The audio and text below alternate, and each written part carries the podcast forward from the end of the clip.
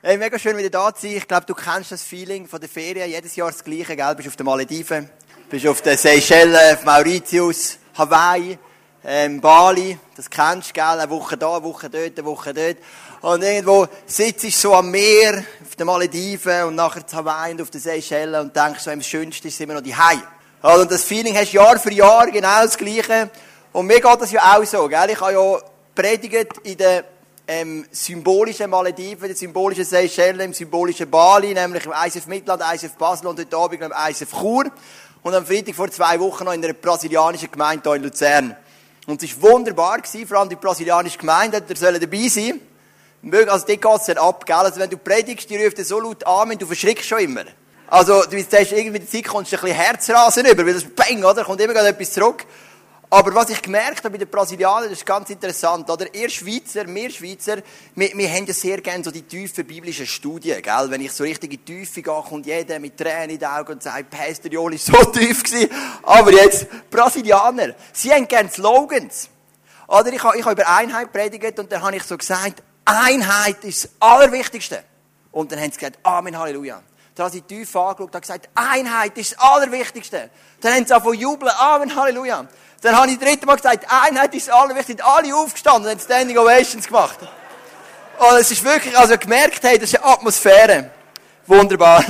Aber heute bin ich wieder da. Ich freue mich mega, mit euch in August zu gehen. Äh, sehr gut, ja. Ja, genau. Äh, Übrigens, die brasilianische Kirche ganz, ganz herzig. Sie haben ein ganz cooles Pastorenpärchen und es gibt einige Brasilianerinnen mit Schweizer Männern, Schweizer Frauen. Und weil ja Kirche auf Portugiesisch ist, der Pastor gerade gekommen und hat gesagt, hey, Joel, nimm die mit ins ICF. Unsere Schweizer Männer oder unsere Schweizer Frauen, weil die verstehen eure Sprache, das sind Schweizer. Sie ein, hat Werbung gemacht für uns. Sie werden nächsten oder übernächsten Sonntag werden fünf, sechs, sieben von denen kommen. Und dann müssen natürlich mit sein, oder? Einfach, wenn ihr so da reinkommt, noch ein bisschen müde am Sonntag, weil plötzlich heißt voll drin rein, oder? Wisst ihr, an was es liegt? Das sind dann meine brasilianischen Freunde. genau. Ja, nächsten Sonntag predigt der Raffi nochmal. Er hat ja mit seinen zwei Predigten im März und vor zwei oder drei Wochen hat er uns ja schon bereits den Boden unter den Füßen weggezogen. Wir sind so begeistert. Und wir freuen uns auf ihn. Und dann in zwei Wochen ist Vision Sunday. Und am Vision Sunday werden wir schauen, wo wir glauben, dass, was Gott mit uns vorhat, wie es weitergeht. Und da möchte ich dich ganz, ganz herzlich einladen für die nächste Sündig. Ich freue mich mega. Jetzt gehen wir rein ins Thema von heute. Ich habe einen guten Freund. Sein Name ist Demetri Betz. Und ein paar von euch kennen ihn, weil er hat auch schon im ISF Luzern predigt in der Abend Celebration. Er ist ein Amerikaner. Er ist ganz schwierig, ist im Gefängnis auf die Welt gekommen, ist transsexuell gewesen, seit neun irgendwie drogenabhängig. Also ganz eine schwierige Geschichte, bis er eine Begegnung hatte mit dem lebendigen Gott. Und von der ersten Sekunde an hat er einfach gesagt, wenn ich Jesus erlebe, dann möchte ich diesen Menschen dienen, die es genauso nötig haben wie ich. Er ist im Gefängnis, er ist in Drogenabhängigen besuchen von seinem Ort in South Carolina, wo er aufgewachsen ist, hat in Brasilien etwas aufgebaut für Strassenkind und wirkt jetzt von Deutschland aus mit seiner Internet Celebration Open Arms stark unter Leuten, die Probleme mit Selbstmordgedanken, depressiv, ähm, einfach vor allem starke psychische Problematiken. Und er ist ein Mann, er hat von Anfang an angegeben weil er hat immer polarisiert. Er ist aus der Raver-Szene rausgekommen und fragt mich nicht, was Raver-Szene ist. Ich bin noch nie an einer Raver-Party gewesen, aber es ist einfach wild, oder? Und ich habe jetzt ja lieber Schlagerpartys, weil ich finde, das ist so ein bisschen meine Art, gell, mit 36. Aber, aber die Raver-Szene verstehe ich nicht. Also ich will mich dort nicht unbedingt mega wohlfühlen. Aber der Demetri kommt aus der Raver-Szene raus, ist zum Glauben gekommen, Jesus ist in Kille. Aber er hat bald gemerkt, hey, ich muss etwas machen für meine Raver-Szene. Und dann hat er einen Gottesdienstsaal, äh, nicht einen Gottesdienstsaal, einen Disco gemietet und hat Raver-Partys gemacht. Es hat drei Unterschiede gegeben zu der normalen Raver-Szene. Es hat keinen Alkohol gegeben. Es hat so kurze Ansprachen gegeben, so Kurzpredigten. Und sie haben den Leuten viel Liebe entgegengebracht in den persönlichen Gesprächen und haben für sie gebetet. Aber sonst gleiche Musik, gleicher Style, Raver halt. Und es hat natürlich viele Leute sind gekommen, die Partys haben funktioniert und viele sind natürlich auch abgestürzt, haben Drogen konsumiert, genau gleich an den Raver-Partys. Und Kille, wo der Demetri Bates drin war, hat das provoziert. Und sie haben sich gesagt, die Raver-Party, die du machst, die sind vom Teufel. Obwohl Leute zum Glauben gekommen sind und nicht wenige. Und der Demetri Bates hat einen Film gemacht, ich habe den geschaut, den Donnerstag, wo er sein ganzes Leben erzählt, in einer Stunde. Das ist mega, mega spannend. Wir sehen später noch einen kleinen Ausschnitt daraus, weil ich ihn heute immer wieder erwähnen. Und ich glaube, manchmal, wenn, du, wenn dir Gott etwas aufs Herz legt und du fährst an für eine gewisse Gruppe von Menschen, dann haben wir Christen, die vielleicht wie ich sehr behütet aufgewachsen sind, manchmal finden wir es gar nicht einfach, uns stören gewisse Sachen. Und das ist genau der Konflikt, wo Jesus drinnen gestanden ist bei Lukas Kapitel 15. Das ist der Bibelvers oder die Bibelstelle, wo wir heute miteinander anschauen. Jesus war ständig umgeben von Zolleinnehmern und anderen Leuten, die als Sünder galten. Sie wollten ihn alle hören. Die Pharisäer und die Schriftgelehrten waren darüber empört. Dieser Mensch gibt sich mit Sündern ab und isst sogar mit ihnen, sagten sie. Also ganz speziell schlimm für Pharisäer war, dass er sogar mit ihnen gegessen hat. Weil im jüdischen Background ist Essen ist Leben teilen, Essen ist Freundschaft. Jesus sagt in der Offenbarung 3, ich klopfe an deine Tür und wenn du aufmachst, komme ich rein und iss mit dir. Also Essen ist etwas sehr Intimes. Und die Pharisäer haben gesagt, gut, er redet mit ihnen, okay, aber er isst sogar noch mit ihnen. Und das hat mega provoziert. Und dann kommt Lukas Kapitel 15 und dann kommen drei Antworten von Jesus, drei Geschichten. Und das haben wir immer wieder gesagt im ISF Luzern, wenn etwas dreimal wiederholt ist, wird in der heutigen Sprache fett geschrieben, unterstrichen, gelb markiert. Kursiv, größere Schrift. Das bedeutet dreimal wiederholen, kommt nicht oft vor in der Bibel, aber ich schaue mit euch gerne Ausschnitte an, die dreimal wiederholt sind, weil das heißt immer, das ist Jesus ganz, ganz, ganz speziell wichtig. Und er erzählt dann drei Geschichten als Antwort auf den Vorwurf der Pharisäer, wo er sagt, du gibst dich ab mit den Zöllner und mit den Prostituierten. Das erste Gleichnis ist das vom verlorenen Schaf. Da erzählt ihnen Jesus folgendes Gleichnis. Angenommen, einer von euch hat hundert Schafe und eins davon geht ihm verloren. Lässt er da nicht die 99 in der Steppe zurück und geht dem Verlorenen nach, bis er es findet? Und wenn er es gefunden hat, nimmt er es voller Freude auf seine Schultern und trägt es nach Hause. Dann ruft er seine Freunde und Nachbarn zusammen und sagt zu ihnen, freut euch mit mir. Ich habe das Schaf wiedergefunden, das mir verloren gegangen war. Ich sage euch, genauso wird im Himmel mehr Freude sein über einen einzigen Sünder, der umkehrt, als über 99 Gerechte, die es nicht nötig haben, umzukehren. Wenn wir die drei Gleichnisse anschauen, sehen wir einen Aufbau, der sich wiederholt. Der Aufbau ist folgende. A, es geht etwas verloren. In dem Moment das Schaf. Dann entscheidet sich der Propagand oder so der, das Bild von dem Gleichnis, etwas zurückzulassen. Das ist immer eine Entscheidung. Dann geht er auf die Suche, dann gibt es ein Fest und am Schluss gibt es einen Seitenhieb an die Pharisäer. Wie Jesus sagt, Sünder, der Engel freut sich mehr über einen Sünder, der gerecht wird, als über 99, die bereits gerecht sind. Als ich das Gleichnis gelesen habe, am Donnerstag in meinem Büro, habe ich mir eine Minute Zeit genommen, habe gesagt, Heiliger Geist, wo sind die Menschen, die ein bisschen weggekommen sind von dir. Ich bitte dich, dass du mir sie zeigst und dann werde ich sie kontaktieren. Da bin ich kurz aus dem Büro raus, an meinem Gebetsort im Büro, wo ich kann, ein bisschen weiter hinten. Und habe einfach kurz gelassen. Habe mir fünf Namen aufgeschrieben, die mir in den Sinn gekommen sind und habe sie kontaktiert per Facebook oder E-Mail. Am Abend haben alle fünf zurückgeschrieben, alle. Und alle fünf sind begeistert gewesen. Eine Frau, die schon lange nicht mit Kirche gekommen ist, hat zurückgeschrieben, ich habe ihr gerade geschrieben, du bist mir im Gebet in Sinn, ich habe für dich gebetet. Wie geht's dir? Danke für deine Gebet. Und es ist cool gewesen. Ich habe gemerkt, hey, das ist am, am Heiligen Geist wichtig. Etwas zurückzulassen und auf die Suche zu gehen. Und das Zurücklassen kostet immer einen Preis. Du musst immer parat sein, etwas zu ändern. Und dort war es vor allem der Preis, ja, wer schaut auf die 99? Heute ist es vor allem der Preis, wo hat es Platz in deinem Terminkalender. Das ist der Preis, den du und ich heute zahlen. Dienstagmorgen bin ich entsorgen, weil wir haben gezügelt, wohnungsintern. Das heisst, wir haben unser Raumkonzept ein bisschen geändert und haben alle Zimmer ausgeräumt und wieder neu eingeräumt im Zimmer nebendran. Das gibt fast gleich viel zu tun wie zügeln, aber einfach ohne Transport. Aber wir haben es wirklich geschafft, so einen Ikea-Packschrank zu nehmen und peng ist alles kaputt gegangen. Der ist in sich zusammengefallen. Obwohl ja Ikea steht für Stabilität. Keine Ahnung. Genau, ist zusammengehört. Ja, das müssen wir entsorgen. Dienstagmorgen will ich entsorgen, treffe ich einen Mann. Und dann sagt der Mann, immer wenn ich ihn gesehen habe, sagt hey Joel, wann können wir den mal abmachen? Und ich habe gemerkt, ich habe gar keine Zeit diese Woche, weil ich bin im Moment dran, Arbeiten zu korrigieren für das Studium, das ich vorher gemacht habe. Ich habe mega viele Führungen im August und im September für die Höllgrotte und übe für Prüfungen in der Stadt und dann natürlich ICF Zug und dann die Predigten auswärts, äh, ICF Luzern Zug, Schweiz, weltweit, keine Ahnung. Äh, und, und ich habe gar keine Zeit. Und dann frage ich so wie der Heilige Geist, ja, ist es jetzt dran? Weil manchmal ist es so dran, Zeit zu schaffen und manchmal ist es auch dran, zu sagen, es liegt jetzt nicht drin. Und ich habe gemerkt, doch, es ist dran. Dann haben wir abgemacht am Donnerstagabend, äh, Donnerstagmorgen um 8 bis Viertel ab 9 sind wir zusammen zum Morgenessen. Wir haben zusammen können reden, ich konnte ihm zulassen, es hat ihm gut getan. Und ich habe gemerkt, es war richtig. Gewesen. Und das sind auch die Zeiten, die dir Gott immer zurückschenkt. In Form von einer ähm, gesteigerten Effizienz. Dann kommt die Suche, oder? Der Hirt lässt die 99 zurück, geht sie suchen und dann kommt das Fest. Und ich muss euch etwas mega lustig erzählen, ich heute Morgen erlebt im Zug. Ich fahre immer mit dem Zug hier hin, am Sonntagmorgen. Aber heute habe ich etwas das ich noch nie erlebt in der SBB. Und zwar folgendes. Ich fahre auf Luzern rein und die Frau, die die Ansage gemacht hat, oder? So, halt, die letzte, dass du sagst, ja, wie sagt sie so, wir treffen in Luzern ein, bitte verlassen den Zug, ihre Anschlüsse und so. Die hat das mit einer mega Begeisterung gemacht. Vielleicht hat sie Wett verloren, also es war so übertrieben gewesen, oder? Aber sie hat so gesagt, wir treffen in Luzern ein.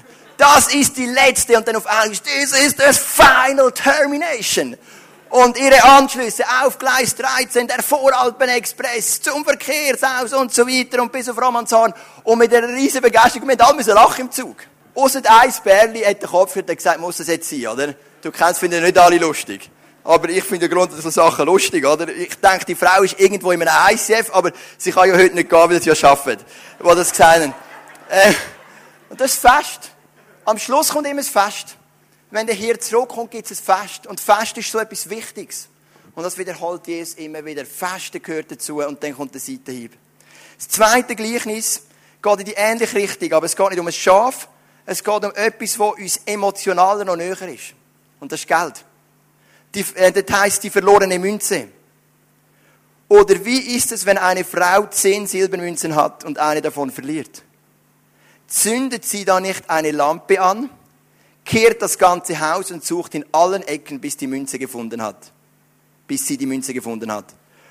Und wenn sie sie gefunden hat, ruft sie ihre Freundinnen und Nachbarinnen zusammen und sagt, freut euch mit mir, ich habe die Münze wiedergefunden, die ich verloren hatte.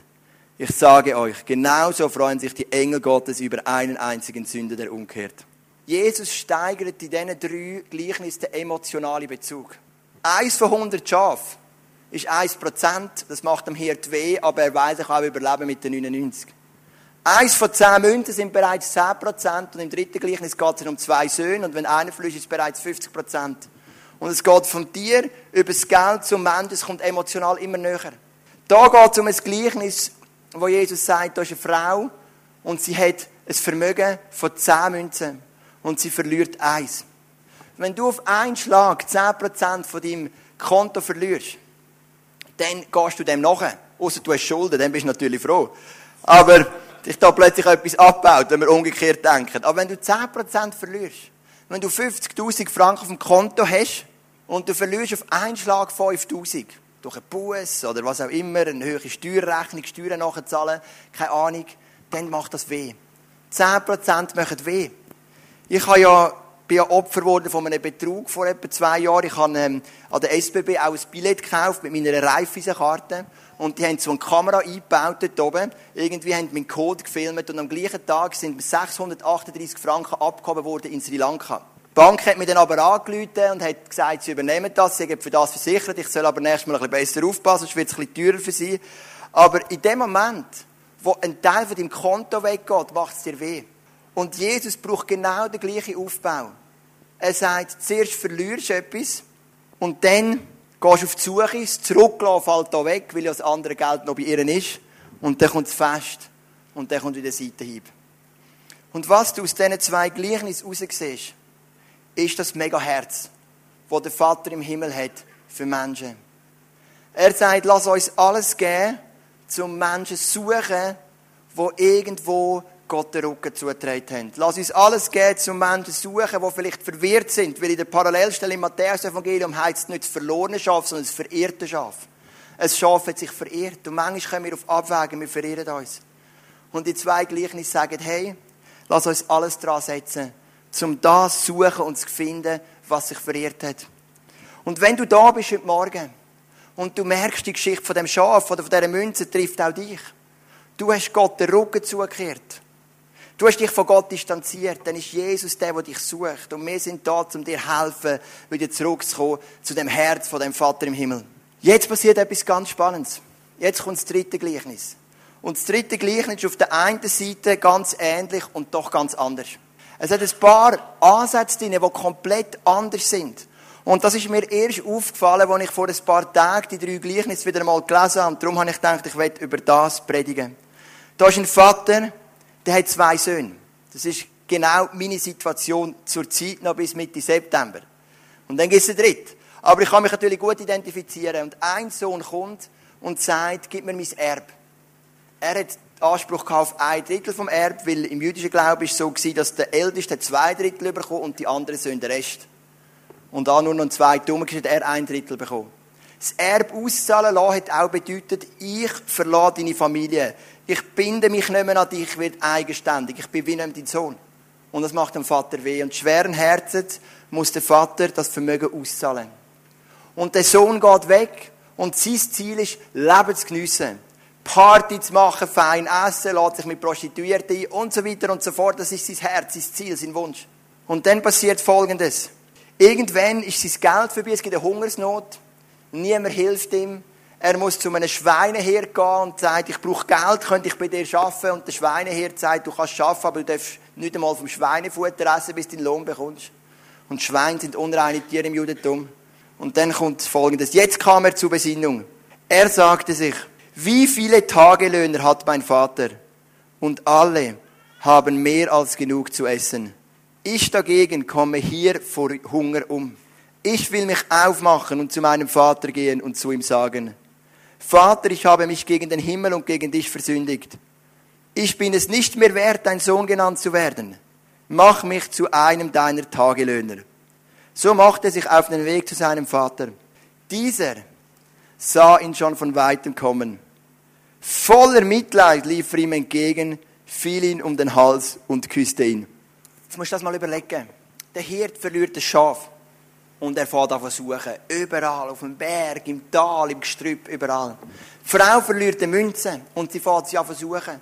Aber das emotional, das stärkste Bindung zu deinem Kind, der Mann verliert seinen Sohn. Und er sucht nicht. Er sucht nicht. Er wartet. Und manchmal in unserem Leben ist es daran zu suchen. Und manchmal in unserem Leben ist es daran zu warten. Und es gibt einen Unterschied zwischen aktiv warten und passiv warten. Es gibt Momente in unserem Leben, da sind wir herausgefordert, jemanden gehen zu lassen, jemanden sein zu lassen. Und ich kenne ja viele Geschichten von euch. Und ich weiss, da innen sitzen Menschen, die haben Teenagerkinder, die ihren Weg mit Jesus nicht konsequent gehen. Es gibt für dich Momente zum Suchen und es gibt für dich Momente zum Warten. Und das kann dir nur der Heilige Geist aufzeigen. Was du und ich aber dürfen lernen, ist aktiv zu warten. Und das zeichnet der Vater aus. Sein Sohn kommt heim. Ein paar Monate, ein paar Jahre sind vergangen. Zeitrahmen steht nicht in der Bibel. Und er wartet immer noch. Er sitzt immer noch auf der Veranda. Er schaut immer noch um. Er freut sich immer noch auf seinen Sohn. Er betet immer noch. Er hat immer noch den Glauben, dass er eines Tages zurückkommt und sitzt dort draussen. Stell dir vor, der Sohn wäre zurückgekommen. Der Vater ist frustriert in der Stube. Ich meine, das wäre auch schon cool. Der Sohn ist da. Aber das Herz von Gott ist zu warten. Aktiv zu warten. Und das habe ich gelernt aus diesen Gleichnissen. Es gibt Momente vom aktiven Suchen und es gibt einen Moment vom aktiven Warten. Das Einzige, was es nicht gibt, ist ein passives Warten. Weil ein passives Warten ist ein Zeichen der Resignation. Wo du sagst, es bringt eh nichts mehr. Und der Sohn, äh, der Vater weiß, mein Sohn muss seine eigenen Erfahrungen machen. Mein Sohn muss jetzt selber begreifen, um was es geht. Und ich kann nur warten. Aktiv warten. Und ich weiß in meinem Leben, was es bedeutet, aktiv zu warten. Und aktiv zu warten ist manchmal vielleicht noch die höhere Kunst, das zu suchen. Stell dir vor, der Hirt ist suchen, obwohl er mit 99 vielleicht noch können überleben Spricht für ihn. Die Frau ist suchen, obwohl vielleicht die neun Drachmen auch noch gelangt hätten. Aber ein Vater würde alles geben für seinen Sohn. Alles. Jeder würde suchen, aber genau der darf nicht. Genau der muss warten. Und das ist das aktive Warten. Und das braucht manchmal so viel. Dran zu bleiben, zu glauben, zu beten und einfach auf den Heiligen Geist hören. Wenn ist Zeit zum Suchen und wenn ist Zeit zum Warten. Das Zweite, was auffällt, ist, dass der Sohn selber begreift. Wenn ein Schaf verwirrt ist, dann ist es unsere Aufgabe zu gehen und zu sagen, hey, es gibt einen Jesus, der für dich gestorben ist, der verstanden ist, der in dir leben will. Ich möchte dir ein Bild geben für das, ich möchte dir die Augen öffnen. Weil der Paulus schreibt, im Korinther, Menschen sind verblendet. Wir dürfen die Augen öffnen. Aber es gibt Leute, die ihre Augen sind offen geistlich gesehen, aber sie haben Gott den Rücken zugedreht und die müssen es selber verstehen. Es ist nicht der Vater auf Ibiza gereist zu seinem Sohn oder wohin auch immer, sondern der Sohn hat es selber verstanden. Eines Tages füttert er seine Schweine und er sagt, was um alles in der Welt mache ich da? Das kann es doch nicht sein. Bei meinem Vater wäre es mir so gut gegangen, selbst das Tagelöhner noch viel besser, als Sohn sowieso noch ein anderes Level. Aber er hat es selber müssen begreifen. Und das braucht manchmal so viel von uns. Die Geduld zu haben, das Aktive zu warten. Ich möchte dir Mut machen, heute Morgen wieder anfangen, aktiv zu warten. Aktiv zu warten oder zu suchen, wenn es dran ist. Das ist das Herz von Gott. Aber auch aktiv zu warten, dort, wo du bei Menschen angefangen hast, passiv zu warten, in Form von Resignation, oder du hast dich daran gewöhnt und hast gemerkt, man kann auch noch gut leben, wenn das im Leben von dieser Person nicht so aussieht, wie es Gott eigentlich will. Ich glaube, das dritte Gleichnis lernt uns, aktiv zu warten. Manchmal dürfen wir Menschen den Weg aufzeigen zu Jesus und manchmal dürfen wir beten, dass sie es selber verstehen. Und ich glaube, das gilt genauso für dich, wenn du vielleicht da bist, du hast noch keine lebendige Beziehung zu Jesus, du kommst aber immer wieder mit ins ICF oder vielleicht das erste Mal bist du da heute und du merkst so, eigentlich weiß schon so viel. Es gibt immer einen Moment, wo Gott dich, um dich kämpft, wo er sehr aktiv ist, aber es gibt auch einen Moment, wo er anfängt aktiv warten. Wo er weiß, du weißt es, du hast es begriffen und jetzt liegt es an dir. Der Ball liegt an dir. Und vielleicht ist gerade der heutige Morgen für dich eine Chance zu sagen, den Ball nehme ich an. Und ich mache heute Nägel mit Köpfen. Weil Gott ist ein aktiv wartender Gott. Wenn wir den Aufbau anschauen von dem Gleichnis, dann sehen wir, es ist ein bisschen anders. Der Sohn geht verloren bisschen früher, als ich im Licht stehe. Der Sohn geht verloren. Und dann fängt das Warten an. Dann kommt der Sohn zurück. Und wie immer gibt es ein Fest. Der Seitenhieb, der fehlt am Schluss, der bleibt weg für einen. Aber das ist der Aufbau. Mit dem aktiven Warten. Jetzt noch ganz spannend heisst, wo der Sohn heimgekommen ist, hat er Mitleid. Oder der Vater hat Mitleid mit dem Sohn. Das heisst, der Vater ist nicht zornig. Der Vater ist nicht enttäuscht von ihm. Das hat er wahrscheinlich verarbeitet. Das hat ihm sicher wehtun. Aber der Vater ist einfach nur voll Mitleid. Und wir haben auch schon über das predigen, das Wort Mitleid, das griechische Blank nicht so mei, heisst innerlich bewegt sein und kommt ursprünglich vom Wort Eingeweide. Also es bedeutet so ein tiefes Level von Mitleid, dass deine Eingeweide rausplatzen. Es ist so ein tiefes Level, dass das macht Peng in dir rein, das merkst du physisch, weil du so ein Mitleid hast. Und meine Frage an dich, haben du und ich so ein Mitleid mit den Menschen um uns herum? Haben wir das? Oder sind wir oft eher verletzt oder enttäuscht? Das Ziel ist, das Mitleid zu bekommen. Ich habe dir schon erzählt von Demetri Betz, von dem Mann. Und wo immer er hingeht, ist sein Leben prägt von Mitleid. Er ist dann zu drogenabhängigen Kindern, die bereits mit 7, 8, 9 an Drogen haben und er ist einfach für sie da gewesen. Er ist zu Menschen hin, mit Selbstmordproblemen, wie ich schon gesagt habe. Und er ist immer für sie da gewesen. Und ich möchte nachher mit dir eine Sequenz anschauen, wo er durch die Straße von Sao Paulo durchgelaufen ist und die Strassenkinder sieht. Und das ist immer ein entscheidender Punkt. Wenn das Blankizomai, der Mitleid in dir kommt, wo dir so die Eingeweide umdreht, kannst du sagen, es tut weh, oder ich mache einen Unterschied.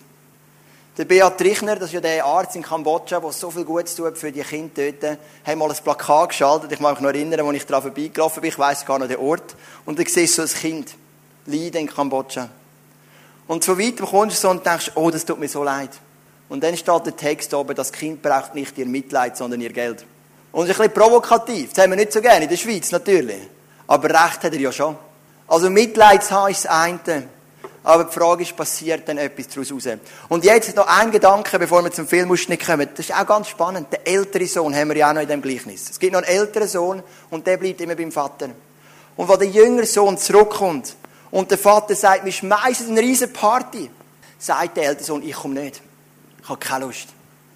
Und dann sagt der Vater, ja warum? Dann sagt er, mein Bruder ist gegangen, Party gehabt, das Leben genossen, hat gut gegessen, Prostituierte, Fest, Schlagerpartys, das ganze Programm. Ohne Ende. Der hat das Leben genossen. Und ich bin immer treu bei dir.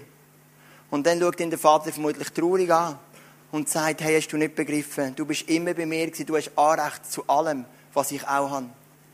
Also was sagt der alte, ältere Brüder mit dem? Er sagt, mein jüngerer Bruder hat es ja besser gehabt ich in seiner Auszeit. Er hat ja Party gehabt. Er hat ja Fester gefeiert. Er hat es so schön gehabt, er hat es ja besser gehabt als ich. Wieso machen wir noch das Fest? Du kannst nie Mitleid entwickeln für jemanden, wo du das Gefühl hast, er es besser wie du. Wieso sollst du denn Mitleid haben mit ihm? Und ich kenne das jetzt von mir oder von Menschen, die vielleicht christlich aufgewachsen sind, in einem christlichen Elternhaus das immer mitgenommen und sehr sauber durchs Leben gekommen sind, dass sie manchmal fast ein bisschen das Gefühl haben, die anderen haben ein bisschen besser im Leben. Ein bisschen mehr Party, sexuell ein bisschen mehr Freiheiten und so weiter und so fort. Und wenn du da bist, müssen wir für dich auch für Heilung beten. Weil das ist das Problem vom älteren Sohn. Du kannst doch nicht Mitleid haben mit jemandem, der das Gefühl hat, es geht besser als dir. Darum hat der ältere Sohn nicht Mitleid haben mit seinem Bruder. Das war gar nicht möglich. Er hat das Gefühl, er hat ja ein schönes Leben jetzt gehabt. Jetzt kommt er noch eine Party über. Und ich habe das harte Leben gehabt. Mein Vater hat geschuftet wie ein Wahnsinniger und habe gar keine Freude in meinem Leben. Und jetzt sollte ich noch Mitleid haben. Und das ist auch etwas, was ganz entscheidend ist. Manchmal sind wir da mit Jesus unterwegs und wir finden, das Leben ist ja gar nicht gut. Mit Jesus. Es ist ja besser wie es die anderen haben, die nicht an Jesus glauben. Oder mein Freund, der ein bisschen weggekommen ist vom Glauben und dort eine Party hat ohne Ende und eine Frau nach dem anderen oder ein Mann nach dem anderen, wie auch immer. Hey, wenn das, wenn das dein Feeling ist, dann komm nachher auf mich, das müssen wir, müssen wir beten. Weil das ist etwas, das genau gleich den Mitleid blockiert. Wie ein Mensch, der Gott gerade direkt den Rücken zugetragen hat. Die Einstellung, die haben sie gar nicht, die haben, ich habe sie gar nicht besser, sondern die anderen sind eigentlich besser. Wenn du das hast, dann kannst du kein Mitleid entwickeln. Und wenn du kein Mitleid hast und du versuchst, Menschen für Jesus zu gewinnen, machst du es aus Druck. Und wenn du es Druck machst, dann hat es keinen Effekt und es ist brutal für dich. Also ist das Ziel, das Ganze aus Liebe und aus Mitleid zu machen, aus dem Blankizomai, das der Heilige Geist in deinem Leben macht. Und wie gesagt, ich habe vorhin kurz erzählt von dem Tribetz. Es ist nur ein Beispiel, ganz ein einfacher Ausschnitt, ganz kurz, wo er die Kinder in, in Brasilien interviewt und er plötzlich gesagt hat, hey, da muss ich etwas machen, weil es so kann es nicht weitergehen. Schauen miteinander den Ausschnitt. Es gibt eine Situation in deinem Leben, da explodiert etwas in dir und du siehst das und sagst, hey, da darf ich einen Unterschied machen. Und ich will noch nicht viel davor wegnehmen von dem, was wir im Vision Sunday machen in zwei Wochen, aber das ist genau das Herz. Uns Frage als ICF, wo explodiert das Mitleid in uns und wo können wir einen Unterschied machen in dieser Gesellschaft? Das ist das Herz was soll durchkommen. Und wenn wir die Lukas Kapitel 15, die drei Geschichten anschauen, dann ergeben sich drei Fragen. Die erste Frage ist, geht es dir nicht, wenn sich jemand von Gott entfernt? Wie der Hirt mit diesen 100 Schafen, die sich eins verirrt hat. Die, die zweite Frage ist, bist du parat, etwas zurückzulassen? Weil es kostet ja immer einen Preis. Und die dritte Frage ist, ist es daran zu warten oder zu suchen? Aktiv zu warten oder aktiv zu suchen? Und ich habe in meinem Leben gemerkt, mein Mitleid, mein Herz für Menschen um mich herum, die es nicht gut haben, die in Not sind, die keine Vergebung haben, keine Hoffnung, das geht immer wieder zurück, wenn, ich, wenn mein Kopf sich mit allen möglichen anderen beschäftigt. Und wenn du da bist und du sagst, ich möchte heute auch ein neues Level von dem Mitleid für die Menschen um mich herum, von dem Splankizomai, wo meine Eigenweide umdreht in meinem Magen hinein, dann möchte ich jetzt für dich beten, dass dich als Einzelperson, aber auch uns als ICF, das Mitleid ganz neu trifft und wir dürfen für Menschen da sein, die Gott noch nicht kennen. Und wenn du da bist und du hast noch keine persönliche Beziehung zu dem Jesus, du erlebst das Reden vom Heiligen Geist nicht, dann möchte ich sagen, Gott wartet auf dich. Genauso, wie er das Schaf gesucht hat, die Münze oder sein Sohn. Gott wartet auf dich. Und du hast die Möglichkeit, heute in die Arme kommen von dem liebenden Vater. Wenn du das Mitleid willst, wenn du in ein neues, Leben, ein neues Level willst kommen von, für Leidenschaft für die Menschen um dich herum, dann stand doch mit mir auf und dann bete ich für dich. Vater im Himmel, du hast gesagt, dass du die Welt so fest geliebt hast, dass du deinen einzigen Sohn gegeben hast, damit jeder, der an dich glaubt, nicht verloren geht, sondern ein ewiges Leben hat.